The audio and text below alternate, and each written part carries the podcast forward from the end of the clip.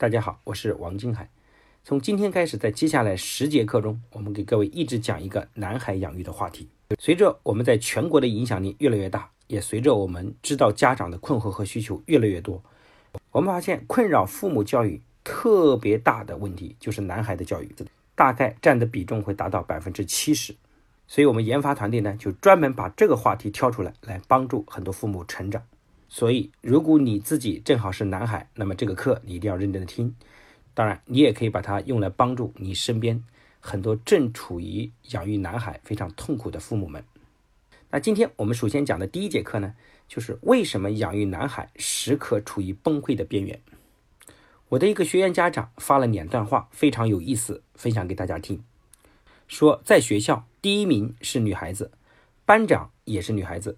团支书也是女孩子，学委也是女孩子，语文和英语课代表是女孩子，乖巧听话的是女孩子，懂事体贴的也是女孩子，上课认真听讲、积极回答问题的也是女孩子，课后作业认真的也是女孩子，试卷干净整洁的是女孩子，计算准确无误的是女孩子，单词默写全对的也是女孩子，英语发音清晰的是女孩子，作文被老师拿来诵读的也是女孩子。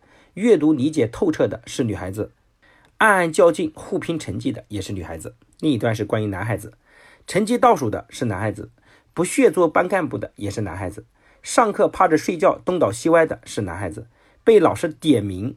回答问题却连问题都不知道是什么的也是男孩子，老师只要一出错就大声的质疑，不给老师留一点面子的也是男孩子，单词默写全错的是男孩子。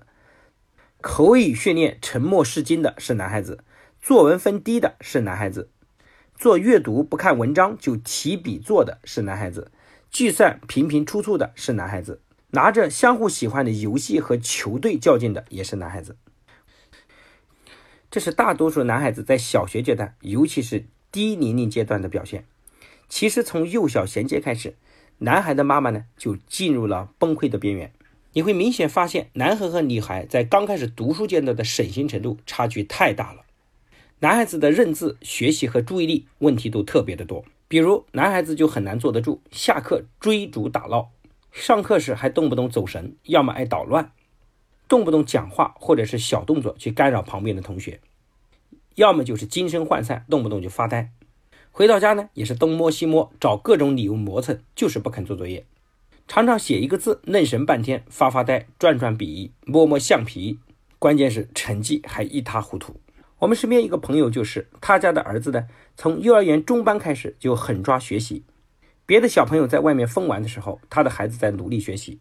他们幼升小呢，进入一所很知名的小学，但是妈妈发现，孩子就算花了这么多的精力，成绩上也无法超越班上的其他女生。这是现实中我们很多妈妈对孩子读书上的困惑和痛苦。其实从整个社会的大环境来说，也是男人面临的危机四伏。如果你查查中国的监狱，你知道男生关的多还是女生关的多？啊，事实的结果是，男性犯罪的比例跟女性是十比一，就是十个监男监狱都装满了，才只有一配一个女监狱。在社会中，男人的犯罪率特别高，而大部分女人犯罪其实更多都是为了男人。社会的各种诱惑、各种问题，比如说赌博呀。吸毒呀，以及网络游戏，都把重点的目标瞄准向了男孩子。所以在整个社会中啊，男孩子要面临巨大的挑战和诱惑。听完这一段，是不是养男孩的爸妈有点灰心绝望啊？当然，结局也没有那么惨。你看看中央的人大的常委中的名单，最核心的七个常委竟然没有一个是女生，全部是男生。而且无论是国家领导干部，还是企业的创始人和高管。基本上都是男性占比例是绝对的多数，这么一讲，大家是不是有信心满满，充满着希望？所以面对一个男孩子的教育，就叫机遇与挑战并存，培养的不好，可能就是社会的灾难，也是社会的底层；但是培养的很好，也是社会的绝对领导阶层。所以很多父母问，那该怎么办呢？我给各位一个非常重要和核心的建议，就是做一个男孩的家长，一定要等得起。在我们的学员中，也有非常多到了初中高年级和高中绽放的孩子，尤其是男孩子，在小学阶段其实成绩都很普通。那到底是为什么原因呢？第一个原因就是男孩子的心智发育比较晚，这种天生的造成的生理结构的原因，我们是无法左右的。即使是和他们同年同月同日出生的女孩相比，男孩子的心智大概也要晚一年左右。但是我们去学校上学，基本上都是按同一个年龄上学的。所以，若是你家的男孩子是九月份出生，那么这意味着他可能就要晚一年上学。这样的男孩子到了学校之后，他的表现才可能跟他比他小一岁的女孩子大概旗鼓相当。其次，第二个原因呢，就是男孩和女孩的大脑结构不一样。这个女孩子对声音和语言的感知能力更强。我们现在的教育方式大多是老师讲，那么这个讲的过程呢，很多语言和词汇是男孩子所不能理解的。那么既然听不懂，也就没法注意集中听。而女孩子呢，天生对语言的能力强，更容易理解。所以不要拿男孩子和女孩子比。所以当你的孩子是男孩子，他的成绩差。表现不好的时候，各位父母你要顶住，你要去思考一套能够激励到男孩子的方法。当然，我们接下来的十节课中就是这个目的，帮助大家。很多男孩子就是要等到初中，甚至是高中才会发力。但是，一旦这样的孩子发力呢，后劲非常足，因为他抗挫力，他的目标感，他的勇气可嘉。这个在福音的案例中故事非常多，从我前面讲过的赵长龙、陈泽浩这些逆袭的故事。所以呢，各位父母养育男孩子，家长一定要有一种心态，叫大器晚成的心态。其实大器晚成，用我这种土木工程专业的给各位打个比方，就是如果你的楼房想造得更高，想造一百层，你就要先打到一百层的地基。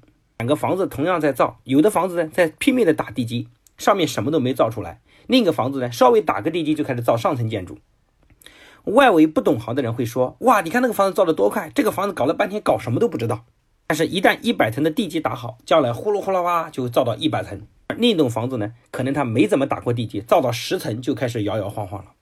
我在大学刚刚毕业的时候走入社会，就在网上算过一卦啊。当时朋友把我拿去网上算，然后就给了我一个标签，说我这个人会大器晚成。其实当时这四个字呢，我觉得很没面子。我说我凭什么大器晚成？我这么血气方刚，这么有梦想。为什么大器晚成？但是确实经历了很多年的坎坷。但是每当坎坷的时候，我就安慰自己，我大器晚成。于是乎，我对自己的成长非常有耐心。但是没想到，这么耐心的成长，却为我社会的发展打下了坚实的基础。直到五年前有一次，我去参加一个朋友讲易经的课，最后给我算了一卦，依然是大器晚成。其实那时候我也觉得自己已经蛮优秀了，但他依然给我讲大器晚成。其实那一刻，我突然明白，我将来能干成更大的事情。因为我就是那个准备造一百层楼房的人，所以当我们的家长也意识到男孩子要大器晚成的时候，我们要等得起，要有足够的心理准备。我们要用开放的心态去接纳男孩子的慢，接纳他现在的不优秀，给他时间让他成长。一般当他十三岁左右，他的语言中枢才会发育完整，那时候他的理解能力会快速的增长。同时，给父母的第三个建议就是要加强男孩子的运动。因为很多妈妈觉得孩子坐不住，怀疑自己的孩子是不是有多动症，然后到医院检查，医院一检查，果然贴上多动症的标签。其实很多男孩子出问题不是坐不住，是运动不够。医学表明，因为男孩子体内分泌的睾丸素，这样会让男孩子觉得精力很充沛，需要做很多事情来释放体力的能量。关于这个环节呢，我们在后面课还会深入的讲解。所以我们要想孩子安静的专心上课做作业。其实就更需要先运动，让他们的精力得到充分的释放。以上三点就是我们给各位养男孩子父母的基本的建议。总结一句话：养男孩子是机遇，也是挑战。有父母在线上留言，想学习我们更多的内容。其实我们整个课程研发，对父母在孩子成长中不同阶段的不同问题，都做了完整的系统的研究。我们做了非常多非常好的专栏来帮助大家。这里面有包括情绪的，叫不吼不叫，让孩子乖乖合作；有关于孩子如何更加自律的，也有关于游戏的深度剖析。这个游戏同样同时还有给孩子的内容。如果你也觉得我的内容不错，想学习更多内容的话，大家可以在公众号上搜索一个公众号，叫“奥爸妈”，骄傲的傲，就是做一个让孩子骄傲的爸妈。当然，也是美国总统奥巴马的谐音。这里面有个叫会员。只需要付九十九块钱，就可以收听我价值两千多元的线上课程，而且还有非常多的新的课程在研发阶段，这样一定能够陪伴和帮助大家培养一个优秀的孩子。好，今天的内容就分享到这边，谢谢大家的认真聆听。